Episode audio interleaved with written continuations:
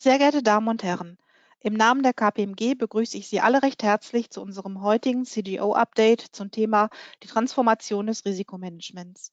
Sie haben die Möglichkeit, schriftlich Fragen an die Referenten zu stellen. Den Frage-Antwort-Bereich finden Sie auf der rechten Seite unter dem Reiter Fragen. Ihre Fragen sind lediglich für die Referenten sichtbar. Andere Teilnehmer sehen Ihre Fragen nicht. Fragen, die während des Webcasts nicht beantwortet werden, versuchen unsere Referenten nach dem Webcast per E-Mail zu beantworten. Nun übergebe ich das Wort an Dr. Stefan Otremmer. Ja, vielen Dank, Gabi. Meine sehr verehrten Damen und Herren, liebe Kolleginnen und Kollegen, ich begrüße Sie ganz herzlich live und in Farbe zu unserem heutigen Webinar mit dem Titel Die Transformation des Risikomanagements und bedanke mich schon jetzt ganz herzlich für die, ähm, Ihr Interesse an dieser Veranstaltung. Mein Name ist Stefan Otremmer, ich bin Partner bei der KPMG und äh, leite hier den Bereich Corporate Risk Management, der all unsere Beratungs- und Prüfungsaktivitäten rund um das Thema Risikomanagement deutschlandweit bündelt. Ja, und ich habe heute die ehrenvolle Aufgabe, Sie durch die kommenden 60 Minuten zu begleiten. Werfen wir zu Beginn direkt einen Blick auf unsere Agenda. Nach einer kurzen Begrüßung werde ich Ihnen zunächst erläutern, warum ich der Auffassung bin, dass sich die Risiken und Chancen, denen sich Unternehmen nahezu aller Branchen heutzutage gegenübersehen, von den Risikolagen der Vergangenheit doch wesentlich unterscheiden und was das vor allen Dingen für ihre langfristige Wertschöpfungsfähigkeit bedeutet. Anschließend wollen wir Sie über aktuelle regulatorische Entwicklungen informieren, Ihnen aufzeigen, welcher Handlungsdruck sich daraus für Unternehmen ergibt und äh, warum das im Übrigen bei weitem nicht nur für börsennotierte Aktiengesellschaften von Relevanz ist. In unserem dritten Abschnitt äh, ergänzen wir die Perspektive der Effektivität durch die Facette der Effizienz. Und mit Hilfe von vier ganz konkreten Thesen wollen wir Ihnen gerne darlegen, ähm, wie das Risikomanagement der Zukunft aussehen sollte, um den faktischen Herausforderungen auch überhaupt begegnen zu können ja, und weil ein Webinar ohne Interaktion, ohne Dialog eine Frontalbeschallung wäre, haben wir abschließend einige Minuten Fragen äh, für Ihre Fragen und Antworten eingeplant. Eine Bitte vorab, wenn Sie zwischendurch Fragen haben, dann nutzen Sie gerne die Chat-Funktion. Wir beobachten diesen Chatverlauf äh, auch fortlaufend und greifen Ihre Fragen gerne direkt auf. Soweit zu unserer heutigen Agenda. Durch dieses diese Themen ähm, begleite ich Sie natürlich nicht allein. Deshalb freut es mich sehr, mit Jan Jos und Alexander Timm zwei meiner besten und kompetentesten Köpfe heute dabei zu haben. Beide werden sich im Verlauf der Veranstaltung auch noch näher vorstellen.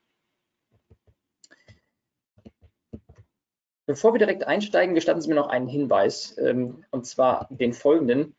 Da sehen Sie es schon. Ähm, die heute mit Ihnen geteilten Inhalte basieren natürlich auf unseren Erfahrungen äh, in der praktischen Umsetzung ähm, äh, von Themen unseren Mandanten gegenüber in der Bewältigung aktueller Corporate Governance Aufgaben. Diese Erfahrung haben wir in den vergangenen Monaten durch eine strukturierte Befragung zahlreicher Unternehmen ergänzt, vom Mittelständler bis hin zum börsennotierten äh, Milliardenunternehmen, von der Privatwirtschaft bis zum Public Sector und die wichtigsten Ergebnisse, die haben wir in einer Studie zusammengefasst. Wir wollen heute im Verlauf dieses Webinars immer wieder auf einzelne Ergebnisse dieser Studie zurückkommen und diese gerne mit Ihnen teilen und sollten Sie darüber hinaus Interesse haben, dann stellen wir Ihnen diese Studie und die Studienergebnisse gerne im Rahmen eines Workshops vor und vor allem wir spiegeln dann gerne diese gegen Ihren Status quo direkt im Vergleich zu für Sie relevanten Peers und leiten gemeinsam mit Ihnen Handlungsbedarfe ich glaube, das kann funktionieren. Ich bin der festen Überzeugung, durch Dialog entsteht auch relevante Erkenntnis und durch relevante Erkenntnis Aktion und damit Veränderung zum Besseren. Und genau dabei wollen wir Sie gerne unterstützen. Kommen wir direkt zum nächsten Agendapunkt und widmen uns den aktuellen Risikolagen für Unternehmen im Jahr 2021, so wie wir sie sehen. Natürlich sind die Risiken so individuell wie Unternehmen selbst und dennoch lassen sich, glaube ich, einige Entwicklungen erkennen, die Sie zumindest auf dem Radar haben sollten. Ähm, zu den Quellen, die ich Ihnen dabei gerne ans Herz legen möchte, zählen äh, zum einen die Risikobetrachtung des äh, Weltwirtschaftsforums, das Sie auf der nächsten Folie auf der linken Seite einmal beispielhaft dargestellt sehen. Dazu gehören auch die Risikobarometer der großen Versicherungsunternehmen, hier beispielhaft für das Allianz Risk Barometer rechts dargestellt. Und nicht zuletzt natürlich die Risikoberichte einer ganzen Vielzahl von Unternehmen, die ihre Risikoberichte ja im Lagebericht veröffentlichen. Wenn wir diese drei Quellen einmal kurz und kompakt zusammenfassen, dann ergibt sich das Bild dreier prominent im Moment vorherrschender Risiken. Zum einen sind das Risiken, die mit den medizinischen und auch den ökonomischen Auswirkungen der Pandemie zusammenhängen. Und das wird uns alle gerade in diesen Zeiten nicht überraschen. Zum Zweiten und sehr eng verknüpft damit sind das Risiken, die mit Geschäftsunterbrechungen einhergehen. Das rückt natürlich auch Lieferketten, das rückt auch Business Continuity Management Ansätze stärker in den Blickpunkt des Interesses und damit auch auf die Agenda der Risikomanagement Funktionen. Und drittens sind das Cyberrisiken. Cyberrisiken einmal bedingt durch ein Mehr an digitaler Interaktion, gerade auch während der Corona-Pandemie, und zum anderen durch immer raffiniertere Methoden der Cyberakteure. Soweit so gut und soweit vielleicht auch so wenig überraschend. Auf der nächsten Seite sehen Sie mal einen Vergleich, den wir für Sie zusammengestellt haben zwischen den Risikoinventaren der Jahre 2020 und 2021. Besonders auffällig sind über das bereits Gesagte hinaus insbesondere zwei Dinge aus meiner Sicht. Nämlich erstens die weiterhin zunehmende Bedeutung von ESG-Risiken, also Environmental, Social und Governance Risks. Die sehen Sie ja, relativ weit unten auf der Folie. Ähm, und hier spielen sicherlich die EU-Taxonomie und das zeitnah zu erwartende deutsche Sorgfaltspflichtengesetz eine ganz wichtige Rolle. Und ich kann Ihnen nur sagen, ich wundere mich immer wieder über den nach wie vor bestehenden Disconnect zwischen Risikomanagementfunktion auf der einen Seite und Nachhaltigkeitsmanagement auf der anderen Seite in den Unternehmen. Ich bin der festen Überzeugung, Risikoinventare ohne ESG-Risiken können heutzutage eigentlich nicht mehr vollständig sein. Interessanter ist vielleicht noch, was nur auf den zweiten Blick durch die Grafik ersichtlich wird, nämlich, dass im Zeichen der Pandemie andere Risiken wieder etwas in den Hintergrund zu rücken scheinen. Und das gilt insbesondere für die Risikocluster Digitalisierung und KI und auch das Risikocluster äh, Lieferketten und Ökosysteme, ähm, die Sie hier so in der Mitte dargestellt sehen. Und ähm, das ist ein Punkt, äh, der sicherlich noch per se und für sich genommen Risiken bergen kann. Äh, fächern wir genau diese Risikolage jetzt noch etwas weiter auf und schauen uns einmal an, wie Unternehmen auf die identifizierten relevanten Entwicklungen reagieren, dann fördert das, glaube ich, noch weitere wichtige Erkenntnisse zutage. Ähm, und das sehen Sie auf der nächsten Seite.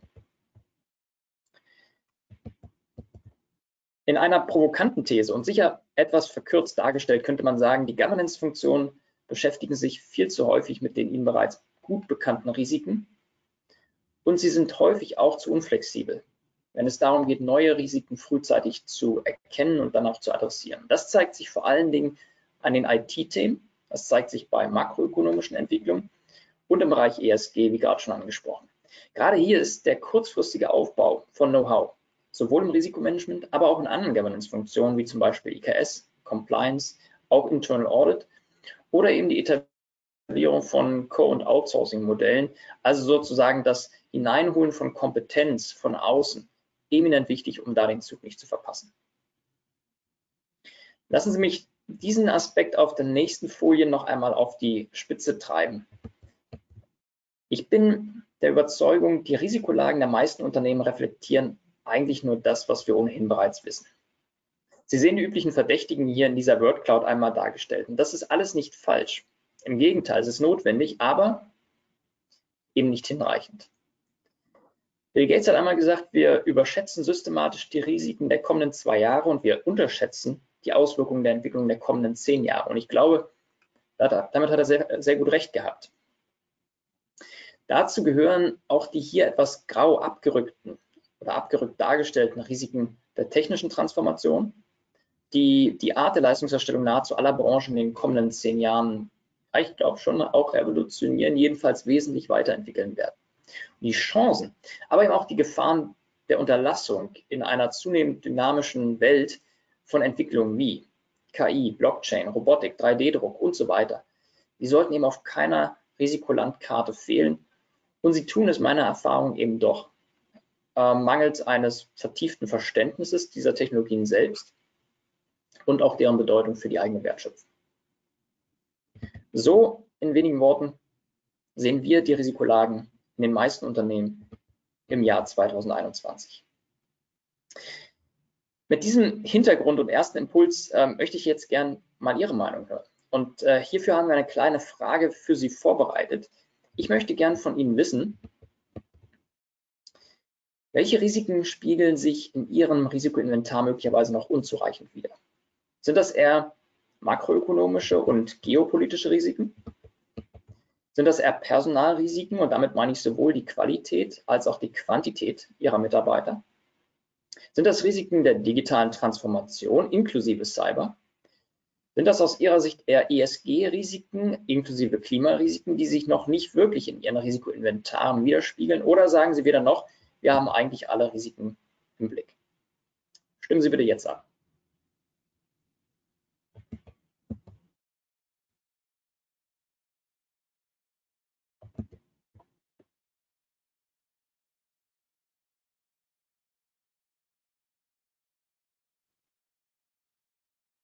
Ich gebe Ihnen noch einige Sekunden und da sehen wir schon das Ergebnis.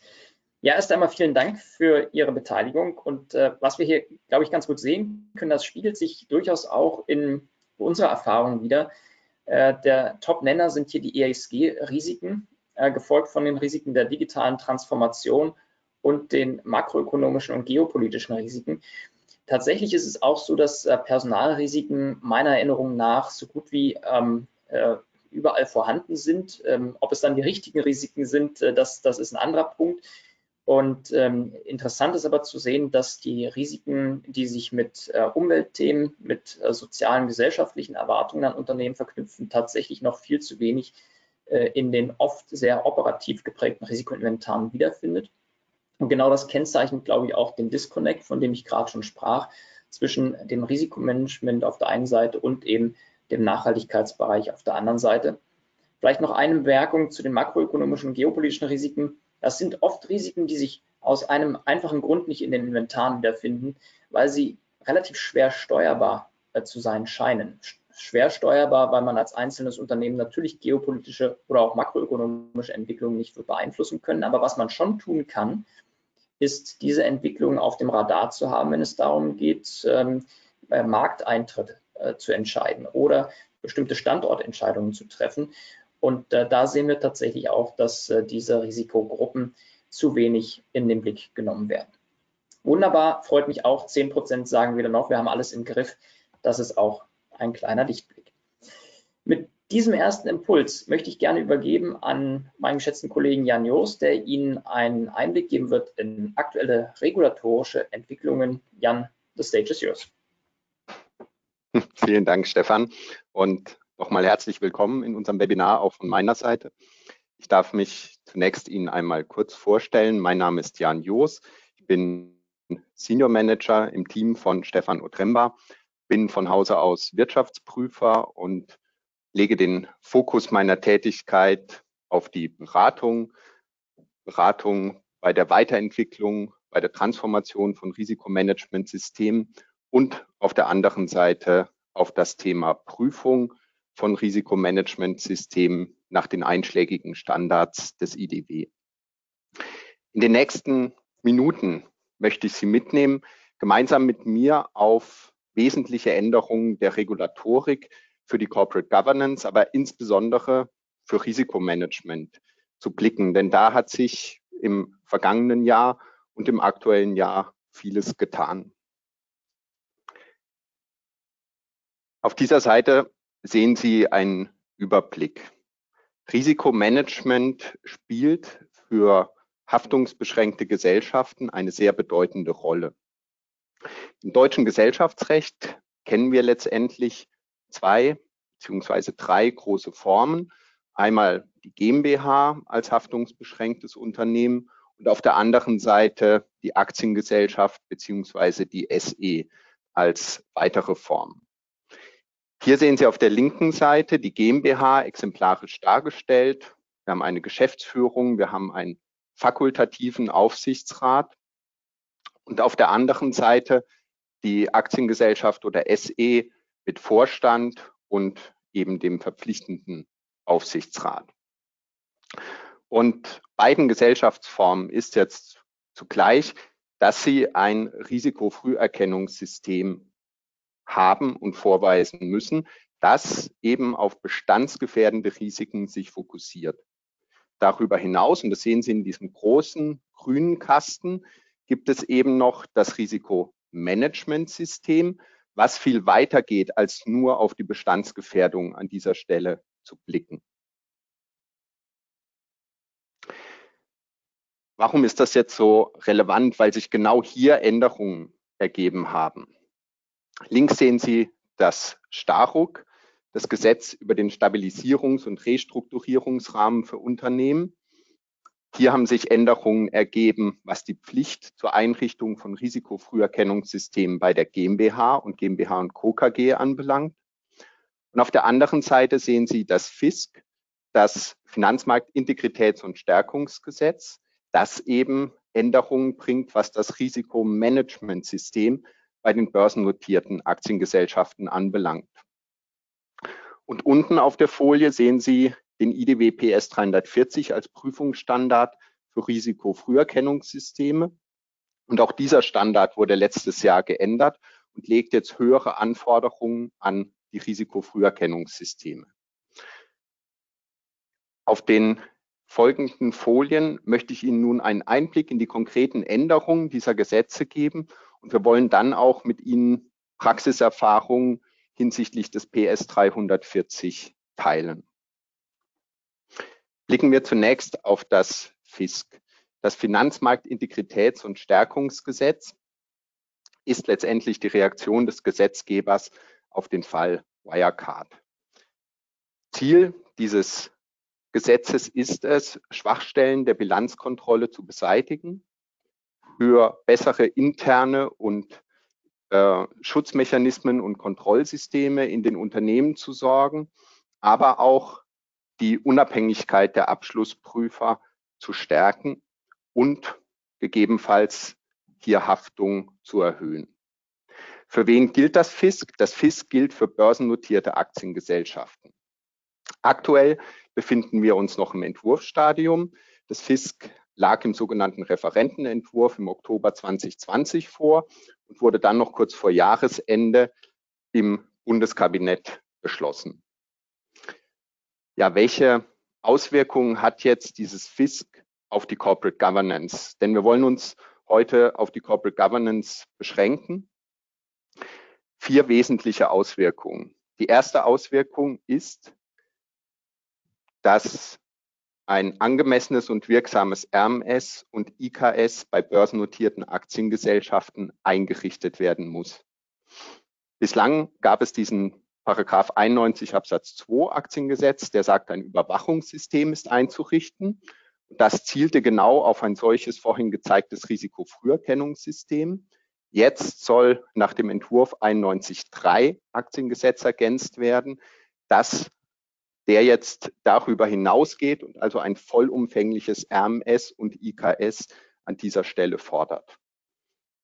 Weil es eben dann mit der Einrichtung eines solchen Systems nicht getan ist, fordert das FISK an dieser Stelle auch die Überwachung der Angemessenheit und Wirksamkeit dieser Systeme.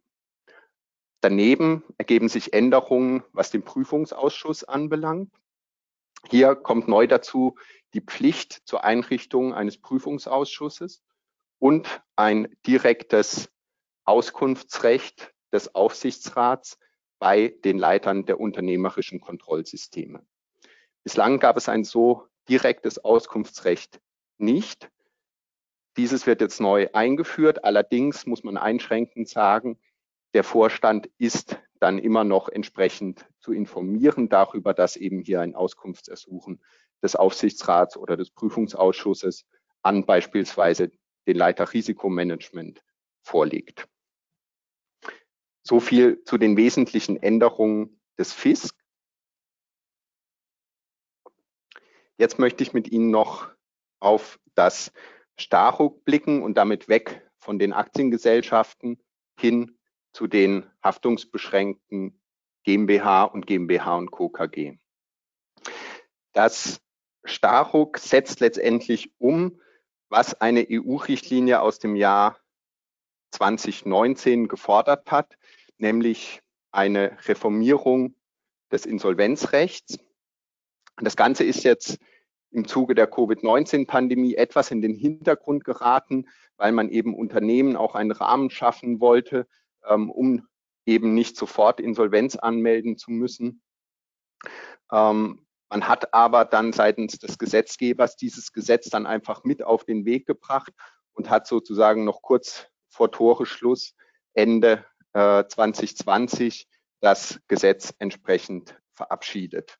Und ein Paragraph, nämlich gleich der erste, ist ganz bedeutsam für unser heutiges Thema, für das Thema Risikomanagement. Denn das Starhug schreibt an der Stelle nochmal ganz klar und deutlich vor, dass die GmbH und die GmbH und Co. KG ein Krisenfrüherkennungssystem oder ein Krisenmanagement entsprechend einrichten müssen. Damit ist also ein Risikofrüherkennungssystem gemeint. Es wird damit eine Analogie gezogen zu Paragraph 91 Absatz 2 Aktiengesetz, der bislang eben für die Aktiengesellschaften schon ein solches Risikofrüherkennungssystem verpflichtend gemacht hat. Und letztendlich in der Gesetzesbegründung heißt es auch, es sind eben eindeutige Zuständigkeiten äh, für dieses System zu treffen. Es muss ein regelmäßiges Berichtswesen etabliert werden, eine Dokumentation des Systems sowie der Fokus auf die Steuerungsmaßnahmen gelegt werden. All das sind letztendlich Themen, wie wir sie auch schon aus dem 91.2 Aktiengesetz kennen. Daher orientiert sich auch der Aufbau dieser Risikofrüherkennungssysteme für die GmbH jetzt am Aufbau für die Aktiengesellschaften, am bekannten Aufbau, der sich eben sehr gut durch den Prüfungsstandard PS 340 beschreiben lässt. Sie sehen hier rechts beispielhaft diesen Aufbau dargestellt. Blicken wir auf genau diesen PS 340, der sich eben jetzt auch noch entsprechend geändert hat. In zeitlicher Abfolge etwas vor dem Stachuk und dem Fisk. Das stand also nicht in direktem Zusammenhang, sondern man hat jetzt einfach gesagt, nach rund 20 Jahren, die dieser PS 340 als Prüfungsstandard schon alt war, muss dieser Standard mal wieder reformiert werden und auf den aktuellen Stand des Risikomanagements gebracht werden. Deshalb hat man diesen Standard jetzt nochmal angepackt seitens des IDWs und entsprechend überarbeitet. Der alte Standard stammt noch aus Zeiten 1998, Einführung des Kontrakt. Ähm, damals hatte man eben diesen Prüfungsstandard für Risikofrüherkennungssysteme entsprechend eingeführt. Auf der Folgeseite möchte, möchte ich Ihnen jetzt kurz die wichtigsten Neuerungen für diesen Prüfungsstandard zeigen. Aber wir wollen Ihnen dann auch einen Einblick in die Praxis geben, denn das Thema PS 340 neue Fassung beschäftigt uns jetzt schon seit ja fast einem Jahr. Wir haben den Standard sehr früh mit begleitet, haben auch dazu in diesem Kreise publiziert und haben jetzt schon viele Projekte bei unseren Mandanten zu diesem Standard durchgeführt. Und insofern wollen wir Ihnen gerne auch ein paar Erkenntnisse aus der Praxis heute geben. Zunächst aber noch mal kurz die wesentlichen Änderungen, die dieser Standard nun mit sich gebracht hat. Zunächst einmal im Bereich der Risikostrategie die Aufstellung des sogenannten Risikotragfähigkeitskonzepts.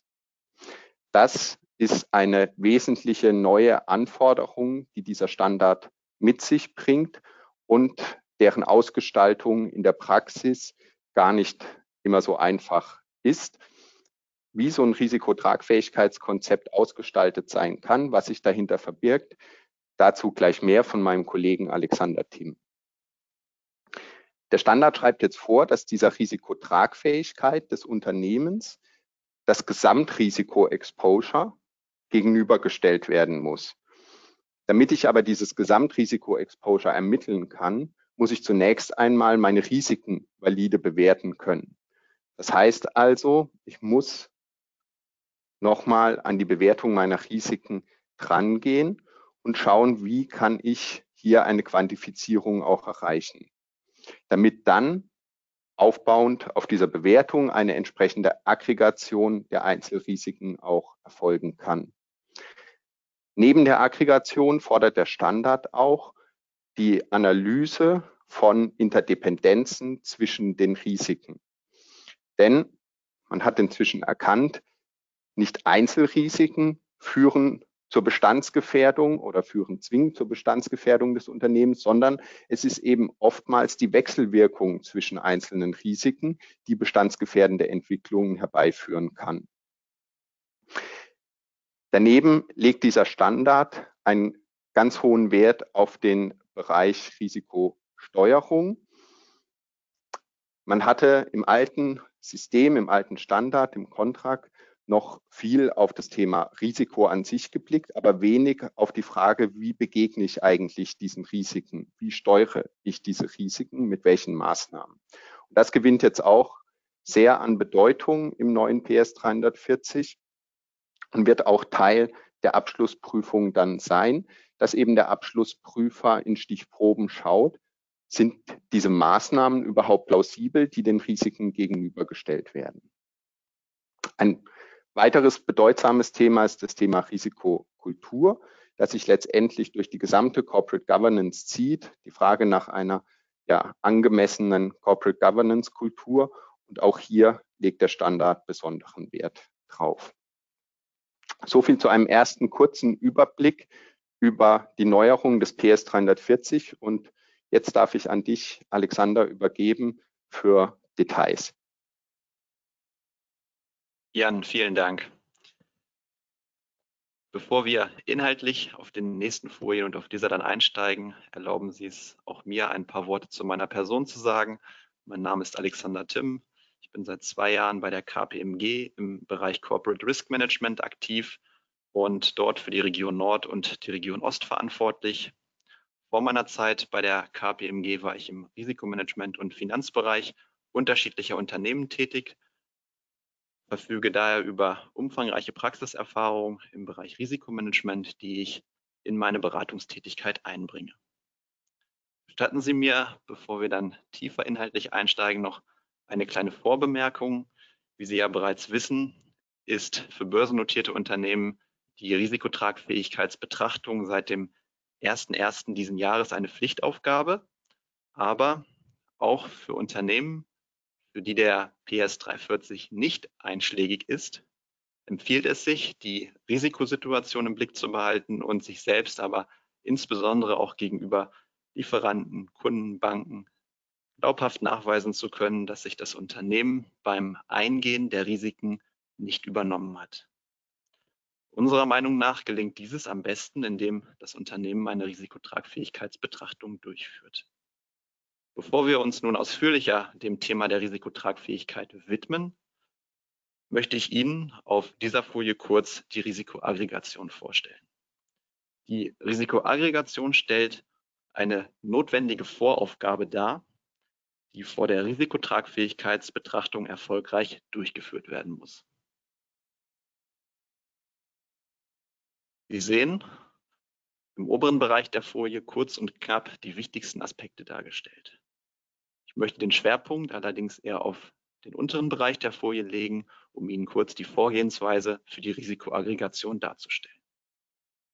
Sie beginnen den Prozess mit einer Risikoidentifikation, in der Sie insbesondere Eintrittswahrscheinlichkeit und Schadensauswirkungen quantitativ erheben. Wenn unter Schritt 1 die Erhebung der Verteilung noch nicht erfolgt ist, dann werden Sie in einem zweiten Prozessschritt für die einzelnen Risikenverteilungen festlegen. Die Durchführung der Simulation, zum Beispiel durch 10.000 oder mehr Simulationsläufe, stellt den dritten Prozessschritt dar. Hierbei ist es wichtig und deshalb auch 10.000 oder mehr Simulationsläufe, hinreichend belastbare und vor allen Dingen auch aussagefähige Verteilungen und somit Ergebnisse zu erzielen. Die Konsolidierung der Ergebnisse und die Ermittlung der Gesamtrisikoposition ist der nächste Schritt. Bevor Sie schlussendlich in die Analyse der Ergebnisse einsteigen, beispielsweise durch Quantilsauswertungen oder auch durch andere statistische Erhebungen und dieses dann adressatengerecht in ein Reporting zu überführen. Auf der nun folgenden Folie möchte ich Ihnen kurz und knapp die Grundüberlegungen zur Risikotragfähigkeit darlegen. Die Sicherung des Fortbestands der Unternehmung kann als das oberste Ziel angesehen werden. Dieses manifestiert sich unter anderem auch in der Going-Concern-Annahme, die wir Ihnen auch dargestellt haben. Darauf basierend ergibt sich die Frage, wann dieser Fortbestand gefährdet ist oder um es mit anderen Worten zu sagen, wie viel Risiko kann sich Ihr, kann sich das Unternehmen leisten? Bei der Beantwortung dieser Frage hilft ein Blick in die Insolvenzordnung. Sie sehen in den beiden Halbkreisen, die wir hier dargestellt haben, im oberen das, wie wir es nennen, harte Kriterium, das Kriterium der Liquiditätsperspektive mit Blick auf die Zahlungsunfähigkeit. Und Zahlungsunfähigkeit liegt vor, wenn ein Unternehmen nicht mehr in der Lage ist, seinen Zahlungsverpflichtungen nachkommen zu können. Im unteren Halbkreis haben wir dann die Eigenkapitalperspektive oder das weiche Kriterium dargestellt, das Kriterium der Überschuldung. Und Überschuldung tritt ein, wenn das Vermögen des Schuldners die Verbindlichkeiten nicht mehr deckt und, und das ist eine wichtige Zusatzbedingung, eine negative Fortführungsprognose vorliegt. Die Vorgehensweise der Risikotragfähigkeit möchte ich Ihnen gerne auf der nächsten Folie kurz darlegen. Sie starten auch hier mit dem ersten Schritt, und zwar einer Art Analyse der vorliegenden Informationen hinsichtlich der Risikotragfähigkeit und hinsichtlich insbesondere natürlich der Auswahl der Eigenkapital- oder der Liquiditätsbetrachtung. Auf Basis dieser ersten Auswertung geben Sie eine Empfehlung, eine Entscheidungsunterstützung an den Vorstand oder die Geschäftsführung ab, die hinsichtlich der Vorgehensweise eine Entscheidung trifft. Das kann eine reine Entscheidung sein zugunsten der Eigenkapital oder auch der Liquiditätsperspektive oder im Zweifel auch für beides. Und da viertens und fünftens ist dann die operative Durchführung der Risikotragfähigkeit. Hier gilt es insbesondere, die Tragfähigkeit zu bestimmen und auf Basis dieser Ergebnisse die Tragfähigkeit in einen Risikomanagement-Regelprozess zu überführen. Auch hier bietet es sich an, das Ganze in eine rollierende Betrachtung zu überführen, um mit ja, steigendem oder mit fortlaufender Zeit immer auf der Höhe der Zeit zu sein und die neuesten Erkenntnisse in die Risikotragfähigkeitsbetrachtung einfließen zu lassen. Nachdem wir auf den ja, drei Folien sehr viel Theorie zur Aggregation und vor allen Dingen auch zur Tragfähigkeit präsentiert haben, möchte ich die letzte Folie hier nun nutzen, um Ihnen ein kleines Praxisbeispiel darzulegen. Die Situation, die wir hier konstruiert haben, stellt sich wie folgt dar. Ein Unternehmen hat die Risikoidentifikation erfolgreich durchgeführt und die in der Tabelle oben dargestellten 15 Risiken erhoben. Wie Sie sehen, sind die Risiken alle quantitativ hinsichtlich ihrer Eintrittswahrscheinlichkeit und vor allen Dingen auch hinsichtlich ihrer Schadensauswirkungen erhoben worden.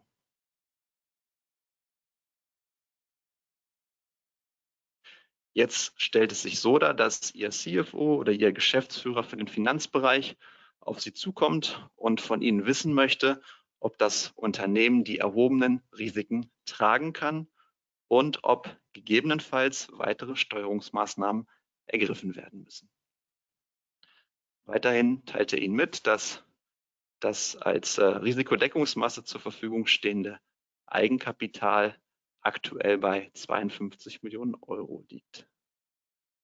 Ein ja, erster und das ist insbesondere ein in der Praxis häufig zu beobachtender Ansatz wäre nun, die sogenannte Erwartungswertbetrachtung durchzuführen. Sie sehen, dass wir in der untersten Zeile der Tabelle die Erwartungswerte pro Risiko und ganz rechts dann auch in der Gesamt Darstellung dargestellt haben oder in der Gesamtaggregation dargestellt haben. Und ähm, im Folgenden ähm, würde ich Ihnen dazu gerne noch ein bisschen was erläutern. Die aggregierten Erwartungswerte ergeben zusammen einen Wert von 42,48 Millionen und mit Blick eben auf die Risikodeckungsmasse von 52 Millionen Euro wäre die Risikotragfähigkeit gegeben. Doch Vorsicht! Die Annahmen der Erwartungswertbetrachtungen sind nicht wirklich realistisch.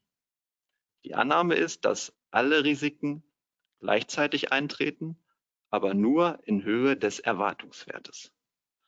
Das bedeutet, um Ihnen ein Beispiel zu geben, ein Risiko mit 100 Millionen Schadensauswirkungen und einer Eintrittswahrscheinlichkeit von 20 Prozent ergibt ein erwartetes Risiko von 20 Millionen Euro.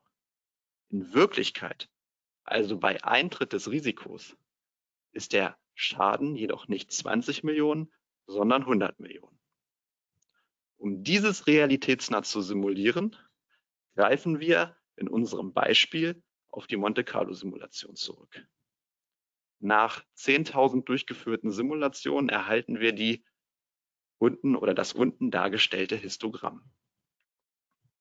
Die Abzisse zeigt die Intervalle der Schadensauswirkung der aggregierten Risikosimulation. Auf der Ordinate ist die Häufigkeit, mit der die aggregierten Simulationen in den jeweiligen Intervall aufgetreten sind, dargestellt. Die rote Linie im Histogramm, die ungefähr bei 42,5 Millionen Euro liegt, steht für den aggregierten Erwartungswert von den oben dargestellten 42,48 Millionen Euro. Es zeigt sich, dass circa 50 Prozent der Simulation zu Schadensauswirkungen von weniger als 42,48 Millionen Euro führen und circa 50 Prozent zu Schadensauswirkungen von mehr als 42,48 Millionen Euro. Im Histogramm und insbesondere in den dazugehörigen kumulierten Schadensauswirkungen zeigt sich, dass das Eigenkapital von den oben dargestellten 52 Millionen Euro ausreicht, um circa 80 Prozent der simulierten Gesamtschadensauswirkungen zu tragen. Oder, um es mit anderen Worten zu sagen, in vier von fünf Fällen oder in vier von fünf Jahren ist die Risikodeckungsmasse von 52 Millionen Euro groß genug, um die aggregierten simulierten Schadensauswirkungen zu tragen. Das ist natürlich eine andere Aussage, eine andere Erkenntnis, als sie beispielsweise die Erwartungswertbetrachtung geliefert hat. Aus dem Ergebnis dieser Monte Carlo-Simulation lassen sich Steuerungsimpulse ableiten. Der erste Steuerungsimpuls ist der folgende. Wenn die Risikodeckungsmasse nicht erhöht werden kann, die Risikotragfähigkeit aber mit, sagen wir, höherer Sicherheit gegeben sein soll, dann muss Ceteris Paribus die Anzahl an Risiken oder die Netto-Risikoauswirkung reduziert werden. Beispielsweise, indem Sie zusätzliche Steuerungsmaßnahmen ergreifen oder aber, dass Sie im Vorfeld Risiken nicht eingehen. Der zweite Steuerungsimpuls ist, wenn die Möglichkeit besteht, die Risikodeckungsmasse zu erhöhen, also die 52 Millionen Euro beispielsweise um 10 Millionen Euro zu erhöhen auf 62 Millionen Euro, dann ist die Risikotragfähigkeit bei gleichen Risiken in 95 Prozent der Fälle gegeben oder um es wieder auf eine Zeitleiste zu bringen, in 95 von 100 Jahren ist die Risikotragfähigkeit damit erreicht. Der dritte Aspekt, vor wichtigen Unternehmensentscheidungen sollte die Monte Carlo Simulation genutzt werden, um die Auswirkungen der damit verbundenen Risiken auf die Risikotragfähigkeit zu simulieren. Diese Information und diese Steuerungsimpulse vor allem liefert nur die Monte Carlo Simulation. Eine reine Erwartungswertbetrachtung kann dieses nicht leisten. Mit diesen Erkenntnissen möchte ich nun an meinen Kollegen Jan Jost zurückgeben, der für Sie noch eine interessante Frage zur Umsetzung der regulatorischen Anforderungen bereithält. Danke. Ja, vielen Dank, Alexander. Ich glaube, das hat gezeigt, wie komplex das Thema Risikotragfähigkeit sein kann und mit welchen Methoden man aber sehr schnell und gut Ergebnisse entsprechend erzielen kann. Wir würden noch einmal gerne Ihre Meinung zu diesem Themenkomplex hören. Inwieweit erfüllen Sie zum jetzigen Zeitpunkt bereits die Anforderungen eines angemessenen und wirksamen RMS? Treffen Sie gerne jetzt Ihre Wahl. Ist Ihr RMS bislang nur rudimentär vorhanden? Ist das RMS vorhanden, aber noch nicht angepasst? Haben Sie Anpassungen vorgenommen, aber die erhöhten Anforderungen werden noch konzipiert? Oder sagen Sie, Ihr RMS erfüllt bereits jetzt vollständig die neuen Anforderungen?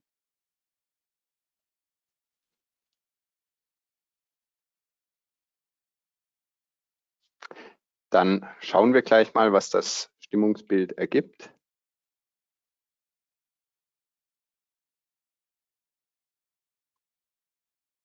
Ja, und es zeigt sich ein Trend, 50 Prozent fast sind aktuell in der Konzeption der Anpassungen. Das ist auch ein Bild, das wir aktuell beobachten, dass eben viele Unternehmen im Moment sich um das Thema Risikomanagement an der Stelle kümmern. 31 Prozent sagen aber, das RMS ist vorhanden, aber eben noch nicht angepasst. Stefano Tremba hat eingangs unsere Studie erwähnt und wir wollen Ihnen noch mal einen ganz kurzen Einblick jetzt auf der folgenden Seite geben und vier kurze Studienergebnisse spiegeln. Unsere Studie hat gezeigt, dass mehr als die Hälfte der Unternehmen ein, wie gerade besprochenes Risikotragsfähigkeitskonzept noch nicht etabliert haben. 63 Prozent der von uns befragten Unternehmen berücksichtigen das Thema Interdependenzen zwischen Risiken bei der Risikobewertung überhaupt nicht. Und über die Hälfte der Unternehmen aggregieren auch ihre Risiken noch nicht zur Ermittlung einer Gesamtrisikoposition. Am meisten Nachholbedarf besteht bei den Steuerungsmaßnahmen. Hier haben 84 Prozent der befragten Unternehmen gesagt, es findet keine gezielte Nachverfolgung des Erfolgs von Steuerungsmaßnahmen statt. Ja, alles ein Bild, Argumente, um sich weiter fortzuentwickeln im Risikomanagement und wie die Transformation aussehen kann, wohin die gehen kann. Dazu jetzt von Stefan Otremba mehr.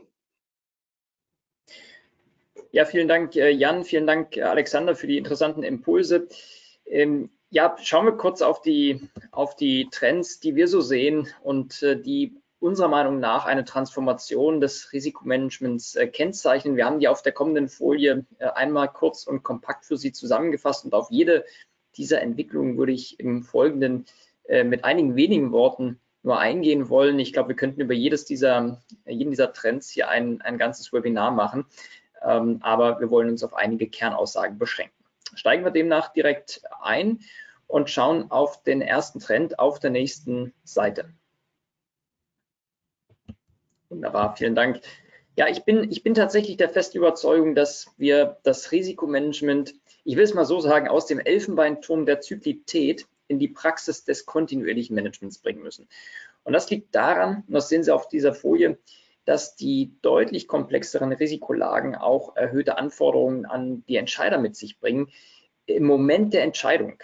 Also zum Beispiel über einen Zukauf, einen Markteintritt oder auch eine Produktinnovation, dann auch die notwendigen Risikoinformationen zur Verfügung zu haben. Und das, das erfordert eben die Ergänzung der bisherigen Risikomanagementpraxis, die sehr zyklisch ausgerichtet ist, sehr periodisch basiert, durch ein kontinuierliches Risikomanagement. Oder um es mal etwas pointiert auf den Punkt zu bringen, ich glaube, der Mehrwert des Risikomanagements wird sich künftig daran bemessen, inwiefern es gelingt, das operative und aber auch das strategische Management eben mit entscheidungsrelevanten Informationen zu versorgen. Und genau dafür, nächste Seite, hm, müssen sich Unternehmen eben Gedanken machen über ihre wichtigen Steuerungskennzahlen. Was KPIs, also Key Performance Indicators für die Vergangenheitsbetrachtung sind, das sind KRIs, also Key Risk Indicators äh, für die Zukunft. Und wenn Sie diese KRIs funktionsspezifisch definieren, also zum Beispiel für Einkauf, HR, Vertrieb, Finanzen und so weiter, und in Dashboards zugänglich machen, bestenfalls Near-Time oder Real-Time, dann verbessert das eben auch Entscheidungen, erhöht damit auch den Mehrwert und die Relevanz der Risikomanagement-Funktion im Unternehmen. Das ist sicherlich ein ganz wichtiger Trend, an dem wir gerade mit verschiedenen Unternehmen arbeiten. Der zweite Trend der befasst sich mit IT-Tools. Ähm, für ein künftiges Risikomanagement ist meiner Überzeugung nach die Unterstützung durch geeignete IT-Tools unumgänglich. Ähm, wer heute noch Risikomanagement mit PowerPoint, Excel und Outlook betreibt, damit auch die Fehleranfälligkeit, die Langsamkeit, den Aufwand, ja und auch die der Systembrüche zwischen den verschiedenen Tools und Systemen in Kauf nimmt, der kann eigentlich kein wirksames, jedenfalls kein wirtschaftliches Risikomanagement mehr betreiben. Und äh, wer eine Risikoaggregation, wie von Alexander Tim vorhin erläutert, mittels äh, Monte Carlo Simulationen in Excel nachbaut oder im Kopf rechnet, der hat zwar meinen allerhöchsten Respekt, aber der verkennt möglicherweise auch die Chancen einer digitalen Lösung. Also ganz im Ernst, es gibt eine große Vielzahl richtig guter Tools mittlerweile auf dem Markt, die cloud-basiert in wenigen Tagen aufgesetzt und auch global implementiert werden können und mit den diversen Vorteilen für Prozesseffizienz, Methodik, Automatisierung und Reporting gehören sie unserer Meinung nach einfach zu einem effektiven und effizienten Risikomanagement dazu. Das dritte Charakteristikum eines zukunftsfähigen äh, RMS, das sehen Sie hier. Und das ist dessen Integration in ein ganzheitliches Governance-System. Übrigens auch ein ganz wichtiger Hintergrund für die Überarbeitung des PS 340. Also nicht nur eine Frage der Effizienz, sondern auch der Effektivität. Was wir meinen, ist eine enge Verzahnung mit Compliance, mit IKS, in Teilen auch Revision und in jedem Fall mit dem Controlling, die wir für ganz wichtig halten, um die Kosten der Governance zu senken damit auch die Akzeptanz der Governance zu erhöhen, übrigens auf allen Ebenen, bei den Anwendern, aber auch bei den Empfängern ihrer Berichterstattung und insgesamt damit auch ein besseres Sicherheitsniveau zu erreichen. Und schließlich ein vierter Punkt, äh, zu dem gerade vorhin auch eine Frage reinkam und äh, der hat sehr viel mit dem Thema ähm, Verknüpfung von Risikomanagement und Nachhaltigkeit zu tun. Auf der nächsten Seite sehen Sie den auch dargestellt.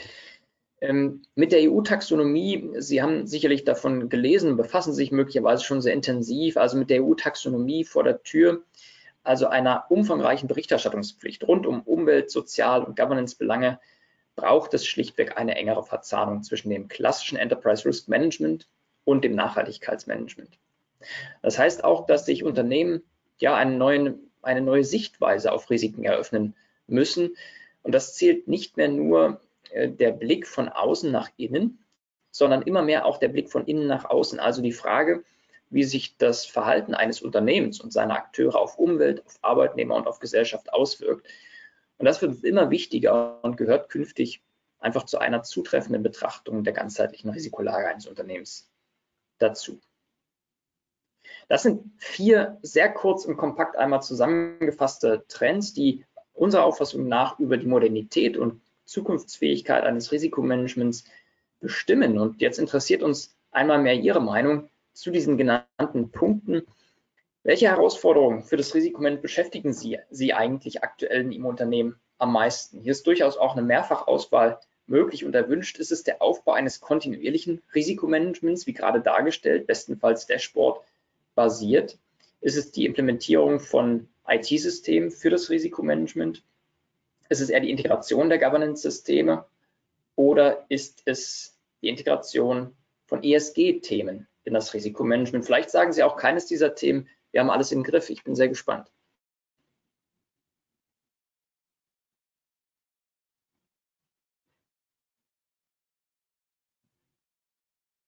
So, dann schauen wir uns die Ergebnisse direkt an. Ja, vielen Dank für Ihre Meinung. Ähm, das muss ich tatsächlich auch erstmal wirken lassen. Wir haben ein relativ ausgeglichenes Bild, äh, aber was sich doch auch zeigt, ist, dass die Integration der ESG-Risiken in das Risikomanagement noch nicht vollumfänglich erfolgt. Ähm, ich glaube, das hat sehr viel mit der Perspektivenumkehr zu tun, die tatsächlich notwendig ist, ähm, um ESG-Risiken auch vollumfänglich und angemessen damit abbilden zu können. Aber das hat sicherlich auch was mit der dynamischen Regulatorik zu tun im ESG-Umfeld. Äh, Sie wissen, dass die Taxonomie-Anforderungen, die sind noch nicht in jeder Hinsicht klar und äh, umso wichtiger ist, dass man sich damit befasst.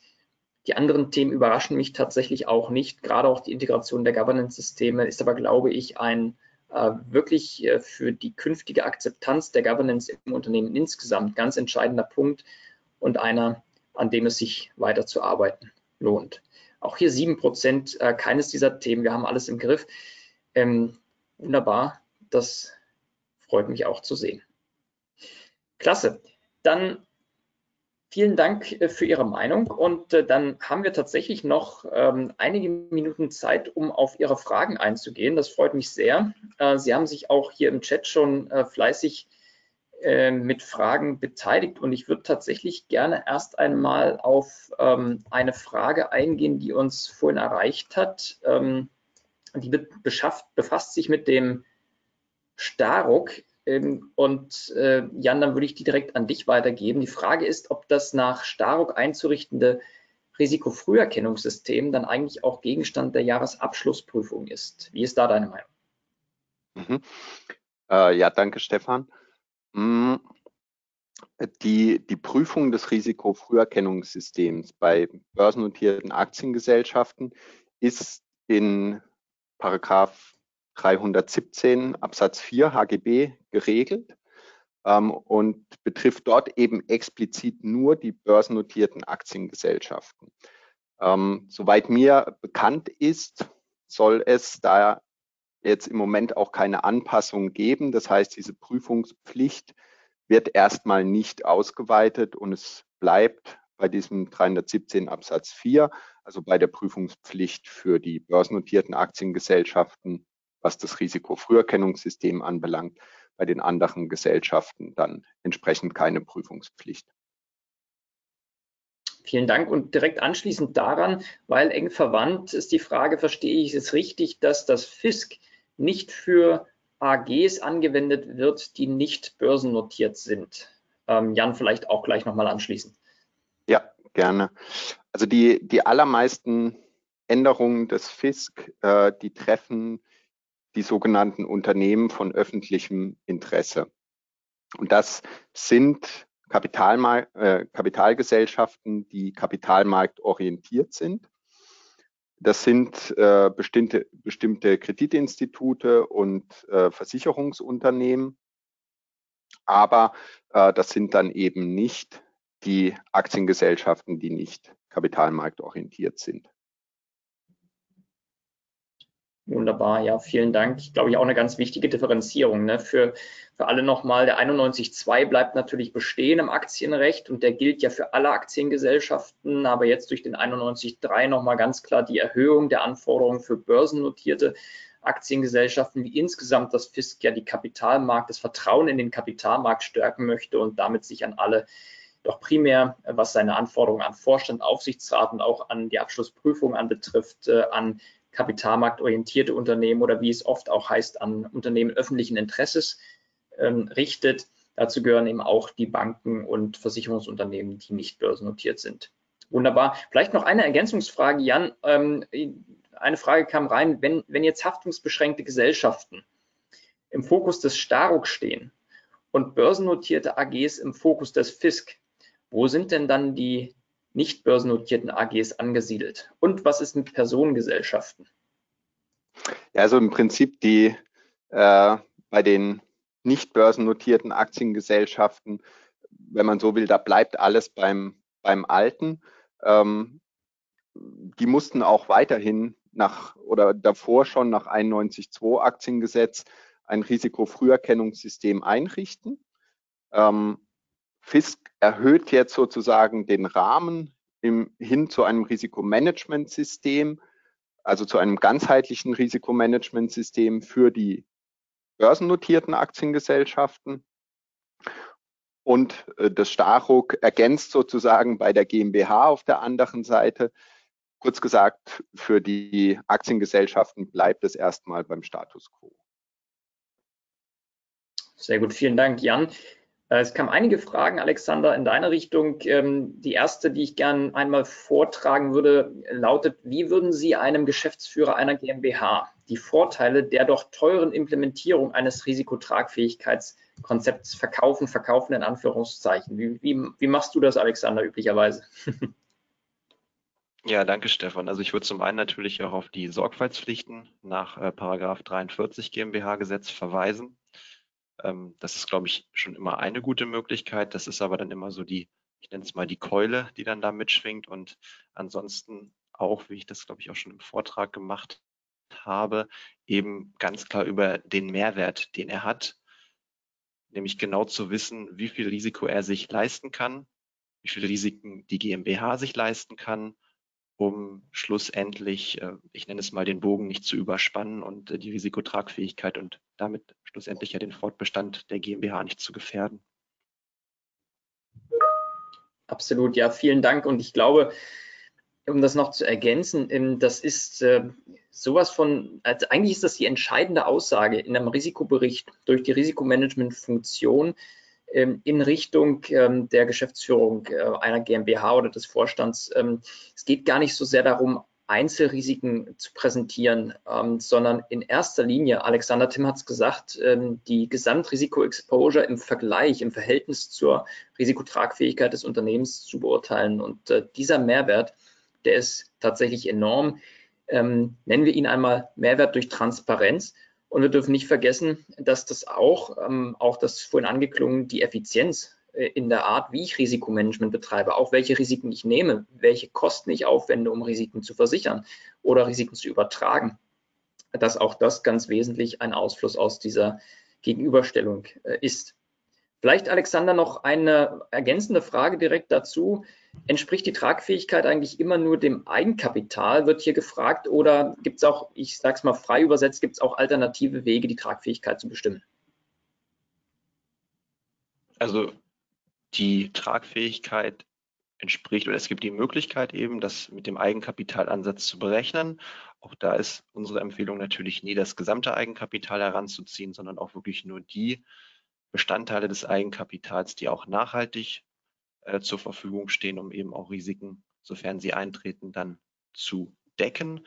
Ansonsten, und äh, das hatten wir ja auch schon auf der Folie dargestellt, gibt es natürlich auch die Möglichkeit, das Ganze aus der Liquiditätsperspektive zu betrachten und dort dann eben anstatt des Eigenkapitals dann die Liquiditätsbestände in den Nenner zu, ja, zu schreiben und das Ganze dann natürlich eben mit der, mit der, aus der Zahlungsunfähigkeitsperspektive zu betrachten. Also das ist beides möglich. Und ähm, das harte Kriterium oder das vielleicht von der Aussage her belastbarere Kriterium ist dann schlussendlich auch die Liquiditätsbetrachtung. Wunderbar, vielen Dank. Und äh, auch weitere Wege sind durchaus möglich. Wir versuchen das immer so niedrigschwellig wie möglich auch mit ähm, unseren Mandanten zu entwickeln. Eine rein Governance-basierte Vorgehensweise ist durchaus auch ähm, möglich, äh, auch eine ratingbasierte Vorgehensweise. Wenn Sie dazu Fragen haben, kommen Sie gerne auf uns zu. Wir unterstützen Sie dabei gern und es ist tatsächlich weniger kompliziert, als es vielleicht im ersten Moment erscheinen mag. Mit Blick auf die Zeit, wir sind einer Minute vor dem Ende der uns gegebenen äh, Zeit. Ich ähm, danke Ihnen ganz herzlich für Ihre Aufmerksamkeit, äh, auch für die zahlreichen Fragen. Diejenigen, die wir jetzt nicht adressieren konnten, ähm, da, die beantworten wir gerne im Nachgang und kommen dazu auf Sie zu. Noch einmal ganz herzlich für Ihr Danke, für Ihr Interesse und ich übergebe noch einmal an dich, Gabi, für die abschließenden Anmerkungen. Vielen Dank an die Referenten. Danke auch noch einmal unsere Zuhörer für die Teilnahme an unserem Webcast und für Ihre spannenden Fragen. Abschließend noch eine Bitte. Uns interessiert Ihr Feedback zu dieser Veranstaltung. Wenn Sie den Webcast am Ende verlassen, wird Ihnen ein kurzer Feedbackbogen angezeigt. Wir freuen uns, wenn Sie sich kurz die Zeit nehmen, ihn auszufüllen. Vielen Dank und einen schönen Nachmittag.